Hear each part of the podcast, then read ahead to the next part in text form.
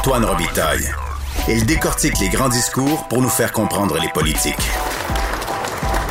Là-haut sur la colline. La saison du budget s'en vient et on en parle avec quelqu'un qui connaît bien ça, un ancien ministre des Finances du Québec, c'est Carlos Letao. Bonjour. Oui, bonjour, M. Robitaille. Votre chef a pris position finalement sur GNL Québec, ce projet de gaz naturel liquéfié au Saguenay. Pourquoi rejeter ce projet-là qui avait quand même été vanté par l'ancien chef libéral Philippe Couillard? Oui, en effet, et, ça nous avait même, moi je me rappelle très bien, depuis 2015 qu'on nous parlait de ce projet-là. Euh, donc, ce que je veux dire, pourquoi on a changé d'avis maintenant, c'est parce que le, les, les, temps ont changé. Euh, nous nous sommes maintenant dans une autre euh, dans une autre préoccupation. Euh, nous jugeons que euh, toute l'activité gouvernementale, le soutien, l'intervention du gouvernement devrait être dictée, pas dans le, devrait être analysée dans le prisme de la carboneutralité en 2050. Nous, nous, sommes donc dans une nouvelle économie et dans, cette, dans ce cadre d'analyse-là, le projet GNL Québec ne, ne, ne cadre pas dans, dans l'analyse. Mais on dit qu'il y a un boom du gaz naturel actuellement. Mm. Est-ce que ce ne serait pas une bonne chose de, saisir donc euh, et d'aller chercher des retombées à ce boom? Donc, en effet, euh, il, y a eu, euh, dans le passé, il y a eu un, boom. je pense que ce genre de projet, comme je vous ai dit, de, en 2014-2015, c'était une période où, en, effet, il y avait un très grand un très grand engouement pour ce type de projet-là. Mais là, maintenant, nous sommes rendus en 2021. Donc, même, même si on pensait que c'était, euh, disons, une bonne affaire, euh, c'est trop tard maintenant. Euh, le, jour où ce projet verrait le jour, c'est concrétisé, si jamais il est concrétisé, ce que j'en doute, ça, ça aurait été trop tard, donc on aurait raté le boom. Euh, alors pour, pour, cette raison, euh, on, on, on, on, ne le supporte pas, mais il y a, bien d'autres raisons, des raisons plus importantes. Et à mon avis, la plus importante, c'est que d'un point de vue euh, purement commercial, ce projet aujourd'hui n'est pas viable. Mhm. D'ailleurs, c'est pour cette raison que, que le, le, consortium ne, ne, ne, trouve pas de, de, de partenaires privés euh, disposés à investir massivement dans ce projet-là. Donc, c'était une erreur en 2018 dans la campagne électorale libérale que d'appuyer ce projet euh, à ce moment-là, euh, s'il y avait s'il y avait eu euh, des partenaires privés qui étaient qui étaient prêts à, je pense que ça n'a jamais été question que, l'État du Québec, Québec mette, de l'argent dans ce mhm. projet-là. ça c'est donc c'est toujours pas question. maintenant, s'il y avait eu des, des, des, partenaires privés qui, qui auraient été prêts à, y aller, bon. Mais aujourd'hui, si c'était à refaire aujourd'hui, moi j'aurais dit tout de suite non, un tel projet n'est pas souhaitable je parlais de la saison des impôts en introduction et du budget, évidemment. Euh, ça va souvent ensemble. Vous avez accepté l'autre fois l'idée qu'on repousse le retour à l'équilibre budgétaire au-delà des cinq ans qui sont forcés, contraints par la loi. Euh, qu'est-ce qui vous a fait changer d'idée? Parce que vous êtes un, un chantre de l'équilibre budgétaire, en tout cas reconnu comme tel? Et, je le suis toujours. Je dois vous, mhm. rassurer que je n'ai pas changé d'avis. Euh, je pense que l'équilibre budgétaire, les finances publiques saines, euh, c'est un enjeu qui n'est pas, à mon avis, n'est pas idéologique. C'est quelque chose qui, qui, que, que, du bon sens. Maintenant, euh, ce que je dis aussi, c'est qu'aujourd'hui, donc le 25 mars, quand il y aura le, le budget, c'est beaucoup trop tôt pour pouvoir euh, euh, affirmer avec précision qu'on va revenir à l'équilibre budgétaire sur une période de cinq ans. C'est-à-dire la récession, à mon avis, n'est pas vraiment terminée. Euh, L'année 2021 euh, est toujours, à mon avis, une année de transition. On ne sait pas trop trop quel va être l'impact sur les revenus de l'État. Est-ce qu'il y aura une troisième vague de la pandémie ou pas? Est-ce qu'il y aura d'autres confinements ou pas? Donc c'est beaucoup trop tôt de se commettre aujourd'hui à revenir à l'équilibre budgétaire sur une horizon de 5 ans. Le prochain budget 2022, à ce moment, à ce moment-là, je pense qu'on aura une, un horizon de, prévision beaucoup plus, euh, euh, euh, prévisible, si je peux dire ainsi.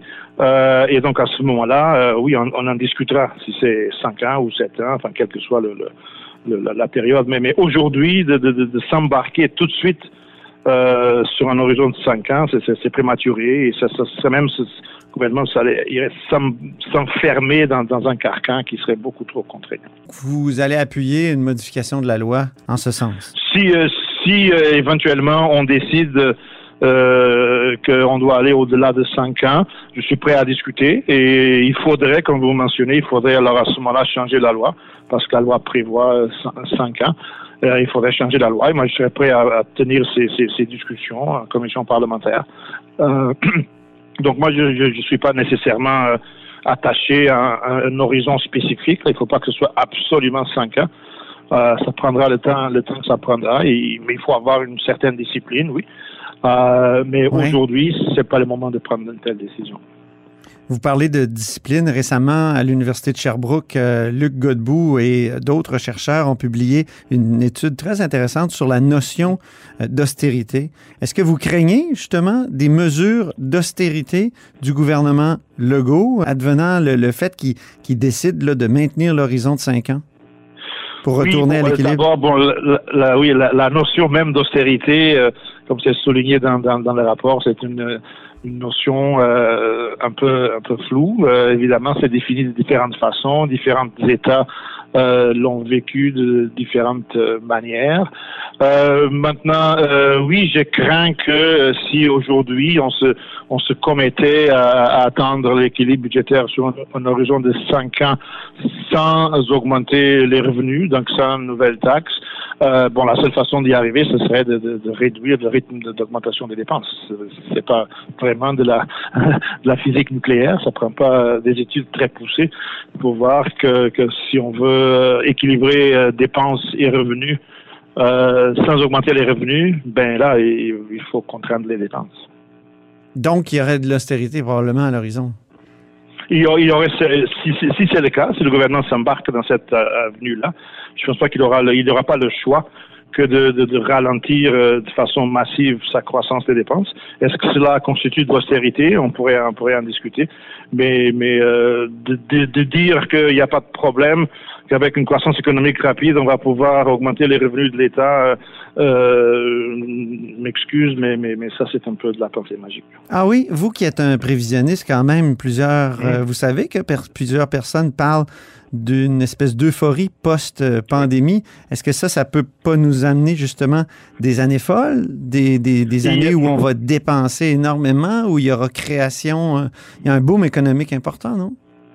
Il y a, euh, il y a en effet cette possibilité qui, qui, qui, qui, qui est très possible, je peux, utiliser un tel terme, qu'une fois la, la, crise sanitaire euh, plus ou moins réglée, qu'on puisse à ce moment-là assister vraiment à une accélération euh, très importante des dépenses, des dépenses surtout de, de, de consommation, et donc la, croissance économique pourrait avoir une, une accélération très rapide euh, quelque part euh, l'automne 2021. Euh, c'est très possible que ça arrive euh, si on a réussi le coup avec avec la pandémie. Cependant, ça c'est un, effet temporaire. Euh, une fois cette période de rattrapage de toute la consommation qui a été remise à plus tard depuis déjà un an, une fois l'effet de cela passé, euh, là, on revient au problème structurel d'économie québécoise. Et je pense que le rythme de croissance de l'économie québécoise, M. Girard parle de, de, de, de qu'il va augmenter le potentiel à 2% par année. Euh, je lui souhaite bonne chance. Euh, ça n'arriverait pas tout de suite.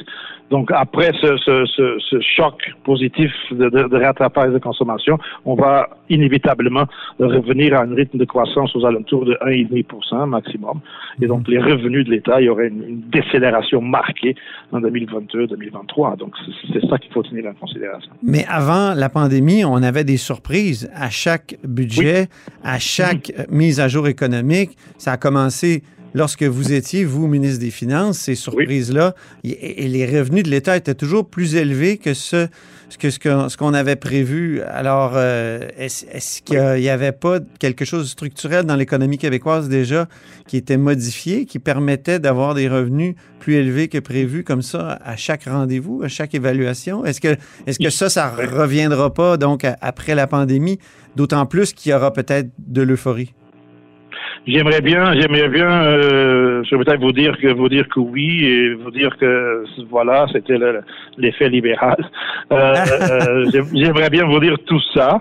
C'est clair que l'économie québécoise en 2017-2018 a connu une, une, une période de, de croissance très rapide, plus rapide que le potentiel. Ça arrive, ça arrive des fois où les économies peuvent avoir une période de croissance qui, qui, qui dépasse le, le, le, potentiel pour toutes sortes de raisons. Euh, la confiance retrouvée, euh, euh le, les, les, dépenses euh, publiques et privées qui étaient refoulées dans le passé pour toutes sortes de raisons et puis qui, qui, qui s'accélèrent je suis profondément convaincu que, que la croissance 2017, 2018, 2019, euh, euh, cette accélération était temporaire. Euh, on ne pouvait pas vraiment bâtir un cadre financier à long terme basé sur euh, sur un tel rythme de croissance parce qu'il y, y, a un phénomène qui est très important et qui est très euh, documenté au Québec, qui est un phénomène démographique. Euh, donc, le, le, nous allons avoir et nous avons déjà des, des, des pénuries importantes de main-d'œuvre. Euh, il nous manque du monde. Euh, et donc, ce rythme de croissance-là, euh, de 2017, 18, 19, ne serait pas soutenable à long terme ça. Sans, sans une augmentation massive aussi de l'immigration, par exemple. Ah oui. Revenons à la notion d'austérité. Dans l'étude, on dit qu'il y a une des, des, quatre années où vous avez été ministre des Finances qui a été une année d'austérité, c'est 2015. Euh, est-ce que vous étiez allé trop loin cette fois-là? Est-ce que justement, avez-vous déjà eu des regrets d'avoir trop coupé? Regardez, on a, on a, on a pris euh, les meilleures décisions avec l'information qu'on avait. L'information qu'on avait, c'était que, euh, bon, euh, cinq ou six ans après la fin de la récession précédente, le, Québec était toujours en déficit. Euh, et puis en plus que euh, le déficit qui était anticipé pour 2015 et 2016, 2016 était des déficits très élevés. Là. si on n'avait rien fait, ce qui n'arriverait jamais, mais si on n'avait rien fait, le, déficit aurait pu atteindre les, les, les 5-6 milliards de dollars. Donc il fallait mettre en place des mesures pour éviter euh, éviter un tel euh, un tel événement. C'est ce qu'on a fait. C'est ce qu'on a fait en 2015. On a on a ralenti euh, massivement la, croissance des dépenses, oui. Mais dès qu'on a pu, donc dès 2016 et surtout 2017, on a à nouveau accéléré les dépenses. Et si on regarde le rythme de croissance des dépenses en moyenne de 2014 à 2018. Euh, on a quand même maintenu le rythme de croissance historique des dépenses de programme au Québec. Mm-hmm. très bien. Ben écoutez, merci beaucoup, euh, Carlos Letao. Merci à vous. Pour cette euh, conversation. Au revoir. Ça fait plaisir. Au revoir. Carlos Letao est député de Robert Baldwin du Parti libéral du Québec. Il est porte-parole de l'opposition officielle en matière d'économie, mais aussi en matière de lutte contre les changements climatiques. Vous êtes à l'écoute de là-haut sur la colline.